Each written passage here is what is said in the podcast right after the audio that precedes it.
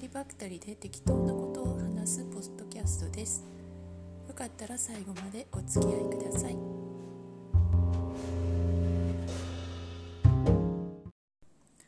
こんばんはセイレンです。今朝ちょっと早めに起きたんですけれども朝一は私はいつも SNS のチェックをするんですがちょっとショックな書き込みを見てしまいました。私はインスタグラムもやっておるんですけれども、まあ、インスタグラムはこのあのポッドキャストとか関係ないあのお友達とつながるためのものなんですけれども韓国のお友達ともつながっておりましてで開きましたところ韓国の韓国で私が一番仲いい子がいるんですけれどもその子の書き込みがにちょっとびっくりしましたとジャパンボイコットというあの画像が貼られていましたノーノーっていう文字が書かれてての N は普通のアルファベットなんですけれども O の部分が日の丸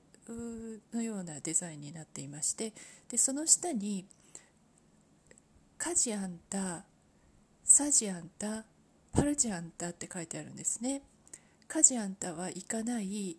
サジアンタは買わない、パルジアンタは売らない、行かない、買わない、売らない、日本をボイコットしようという意図のことが書き込まれていたんですね。で、あのそれとまたタグでもローマ字であの日本製品を買わないとかあのジャパンボイコットとか書いてあってでコメント欄を見ますとと日本人にいい人がいることは分かっているけれど日本政府のあの対応は許せないっていうふうな意図のことが書いてありましたね。でそれにぶら下がるコメントとかも本当に腹が立つとかそうやって書かれてました。まあで昨今の日韓関係の悪化で不買運動が起きているとはあの報道では見ましたが実際に現実に自分の友達がそういうふうな発言をするとあの韓国私は好きなんですけれどもあの日本のことをそういうふうに言われると結構ショックではありますね。ただあの救いなのはと言いますか韓国の方々ってそういうあの日本問題のみならずあの政治的なこととかもすぐにデモとか運動とかを起こす民族であの国は国人は人って別途考えられるあの人たちなので私は日韓関係が悪かった時も何度か韓国に行きましたが行ったからといって日本人だからといっていじめられたことは一度もなく日本人だからといってよくしてもらったことはあれどいじめられたことは一度もないので、まあ、そこもそこまで心配はしてはいないんですけれどもまあね、まあ、ただ救いは日本人にいい人がいるのは知っているっていうふうに前置きで書いてくれたことが救いでその中に私も入ってるの入ってたらいいなというふうに思ったりもしました。で私自身も日本政府の今のやり方にはあの、ね、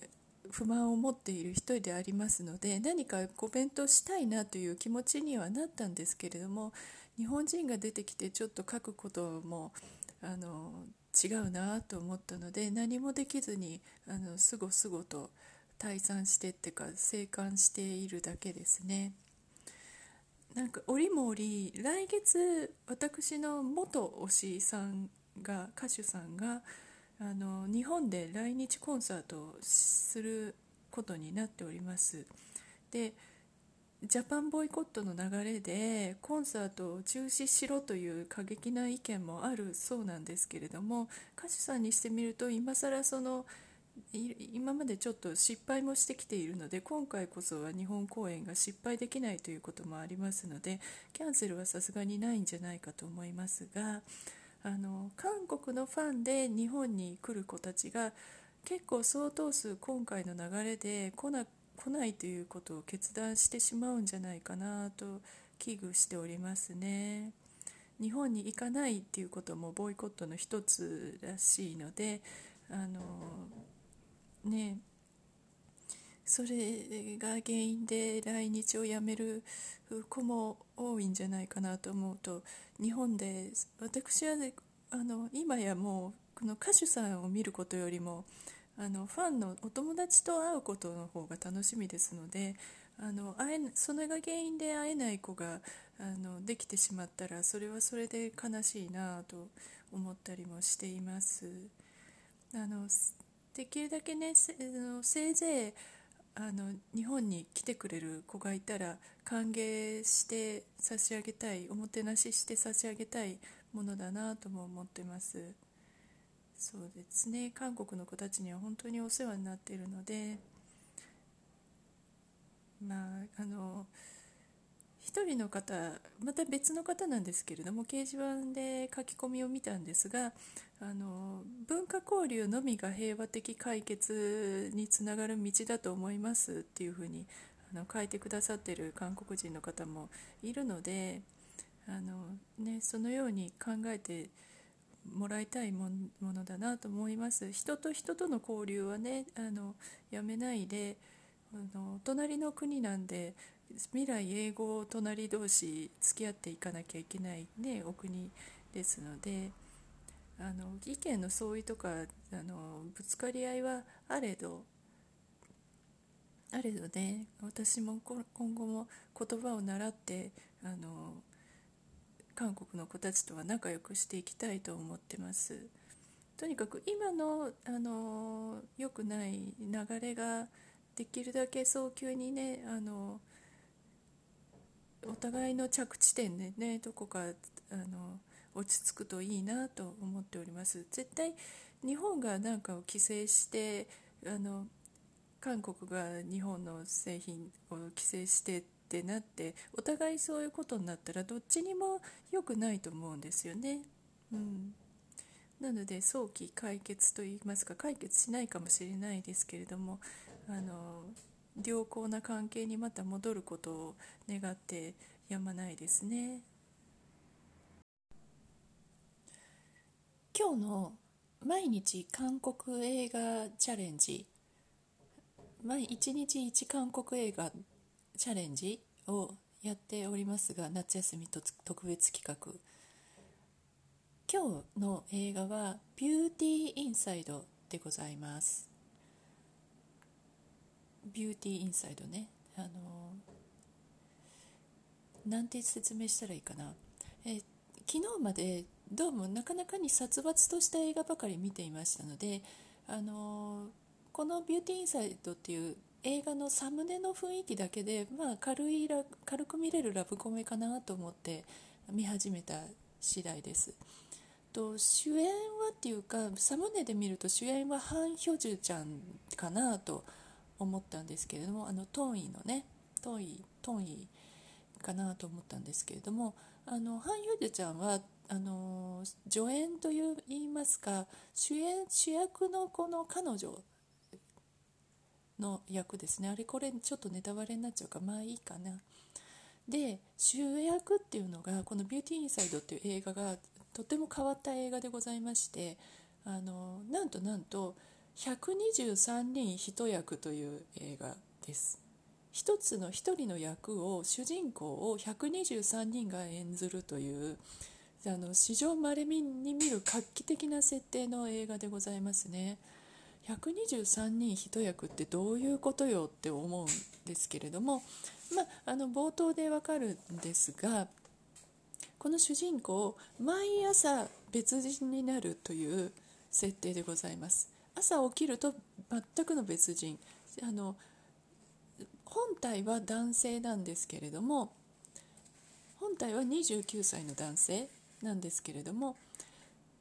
もう子供からおじいちゃんまでしかも性別も女おばさんから若い女の子まで、うん、で国籍もあの人種もバラバラでで、まあ、123この映画では123人が演じておりますけれどもあの18歳の時から29歳まで毎日なので実際はもっともっとたくさんの人に変わってきたという話でございます。どういうことやねんっていう話でどうまとまるのか分からなかったんですけれどもいやなかなかに楽しい映画でした、うん、あのそんなにドタバタギャグでもないのにあのちゃんとあの純愛純愛っていうほどでもないかな。ピュアピュアラブストーリーって感じで。あの非常にね興味深い飽きずに見れた映画でしたね。これがこれちょうどちょうどと言いますかあの飛行機とかに乗っててこの映画やってたらすごいラッキーだなっていう風ななんか飛行機の中で見たい映画っていう感じがしましたね。あのミニドラマにしてもいいような内容かなとも思うんですけれども映画は映画なりで無駄なシーンもなくあの楽しく見れました。でその123人も演じる中にあのなかなかにどうしてかなりのスーパースターが混じっておりましてパク・ソジュンさんとかねあのイケメンの役よくやってるあとパク・シネちゃんイケメンですねとかに主演した女の子ですね。うん、そんなのとかあと日本人の上野樹里ちゃんも出てましたね。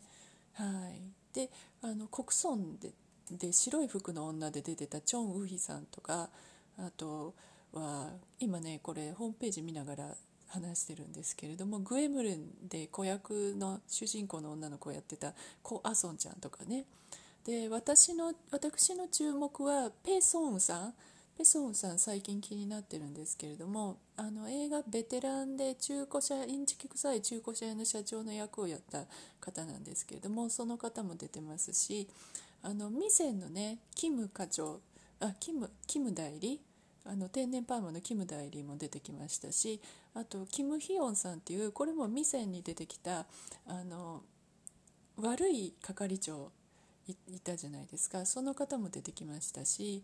もうそうそうたるメンバーあとあとついでになんですけどイ・ギョンヨンさんも出てましたね。ミセンの次長で新しき世界のあの亡くなった会長の役の方とかね。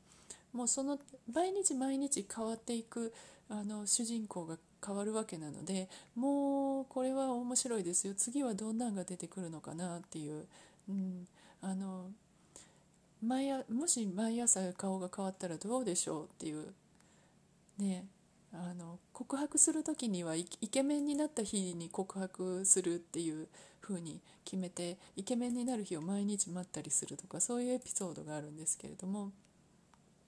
この変わった設定でしかもあの舞台というか家具家具職人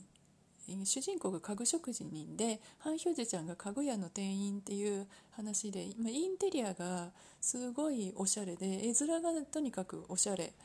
もう見てていいあのすごくいい感じになりますね。これカップルで見るのにも最高なんじゃないでしょうかね。ビューティーインサイド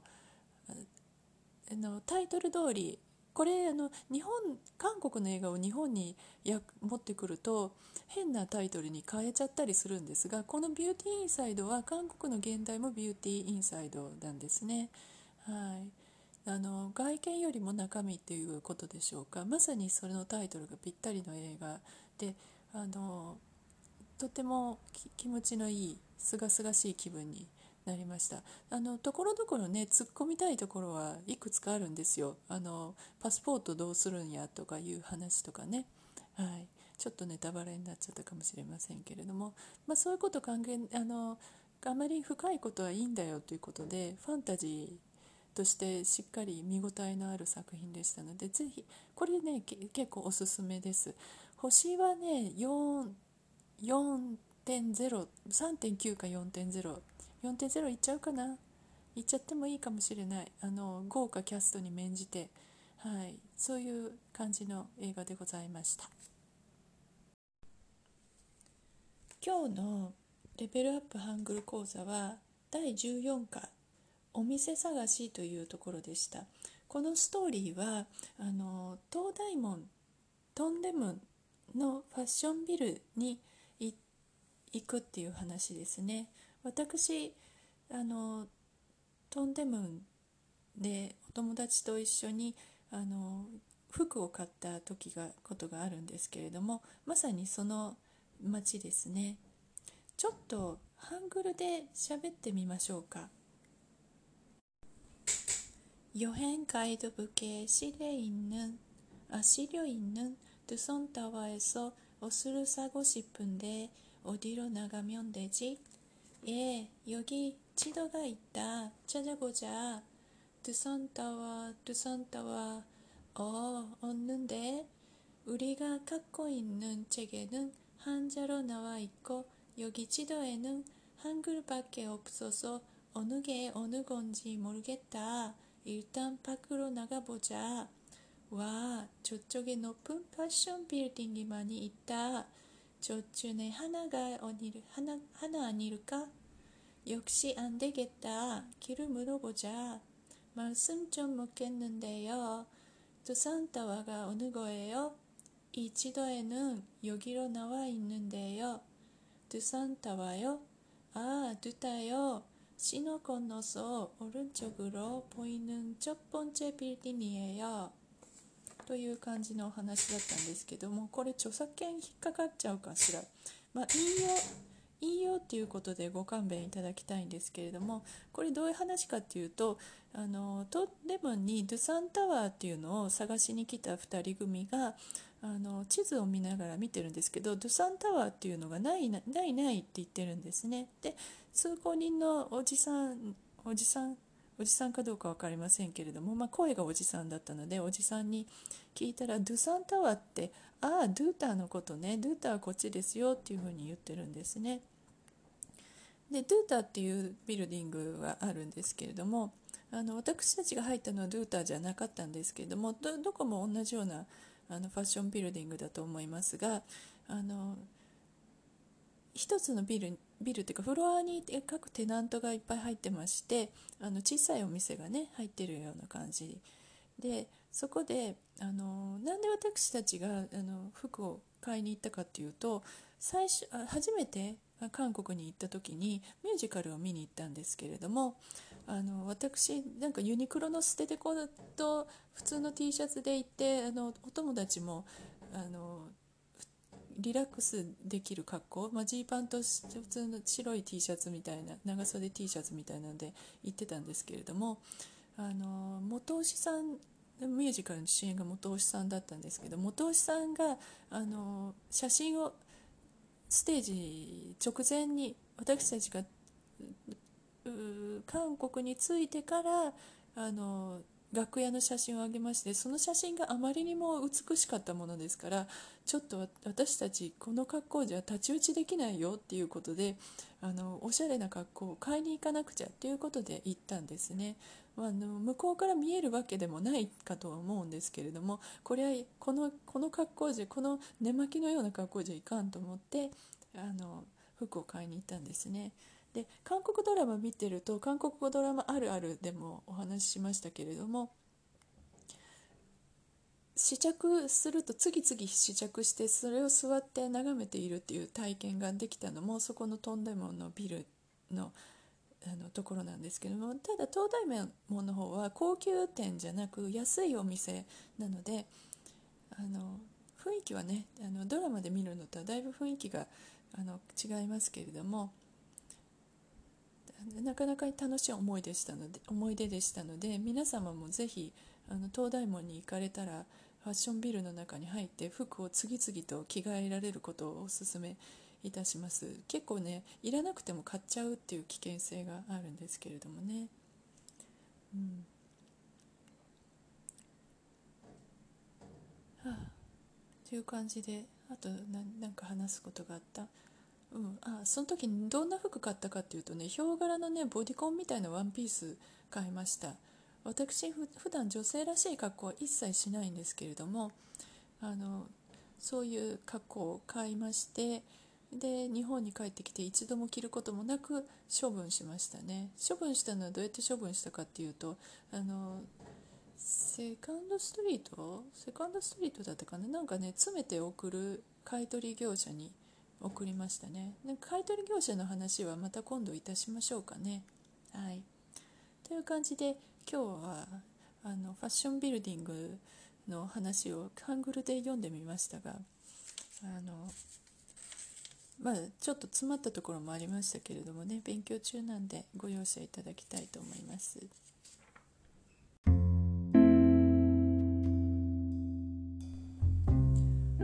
かがでしたでしょうか、まあ、今日はこんなところであのまたまとまりのない感じというかあの柄にもなく政治的な話を冒頭にしてしまいまして大丈夫かなとちょっと思ったりもしてます。まあ、あの来